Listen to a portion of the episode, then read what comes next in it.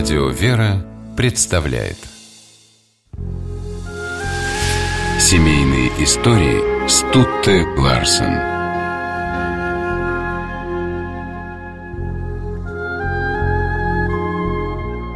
Хорошо иметь старшую сестру. Ведь бывает так, что родители устают или болеют, и кому-то из чат не достается их внимания, минутки отцовской мудрости или материнской ласки. Родителям на помощь нередко приходит первенец, который может поговорить или поиграть с младшими. Замечательной старшей сестрой была святая Макрина. Если бы не она, мир никогда бы не услышал имя ее великого брата, Василия Кесарийского.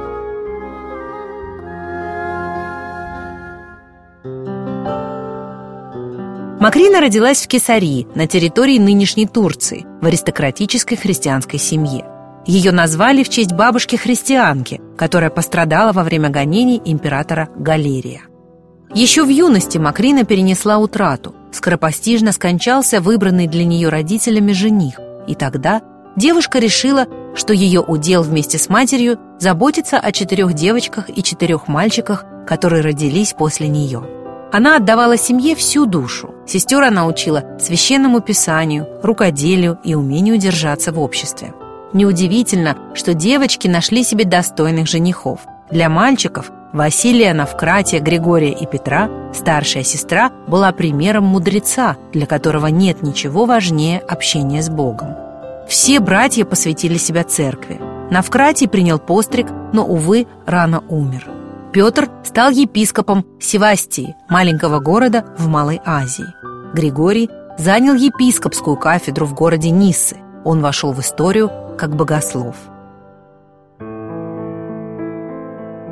Старший из братьев, будущий святой Василий Кисарийский, с самого детства проявлял способности к наукам и был отправлен родителями в Афинскую академию. На родину Василий вернулся с багажом знаний и с огромным самомнением.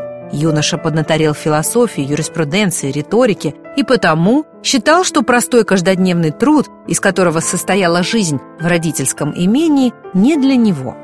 Василий решил посвятить себя преподавательской деятельности, которая сулила ему популярность и положение в обществе.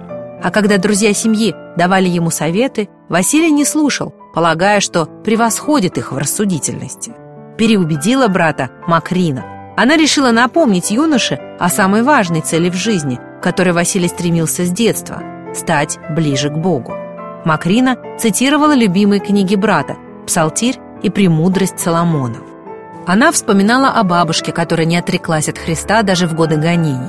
Наконец, старшая сестра рассказала Василию о том, что в окрестностях маленького городка Ивора она основала монастырь, где проводит время в возделывании земли, молитве и чтении священного писания. Макрина говорила, что это место как стеной окружено густым лесом и широкими оврагами. Из людей туда забираются лишь охотники. Круглый год там царит безмолвие. Это настоящий рай для настоящего философа, повторяла девушка. Другой человек, наверное, посмеялся бы над словами Макрины. Талантливый ученый, будущая знаменитость, Оратор, которому должны рукоплескать площади, неужели Василий променяет неизбежный успех на одиночество и тишину? Но старшая сестра не ошиблась. Ее рассказ потряс Василия. Юноша понял, что нет ничего на свете слаще скромного труда, безмолвия и одинокого разговора с Господом. Вскоре Василий крестился, а затем отправился в Ивору, чтобы посвятить себя монашескому подвигу.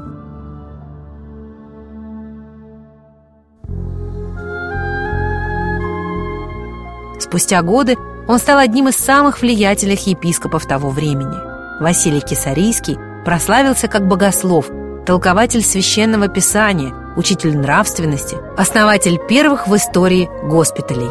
И все потому, что прислушался к совету мудрой старшей сестры. Семейные истории –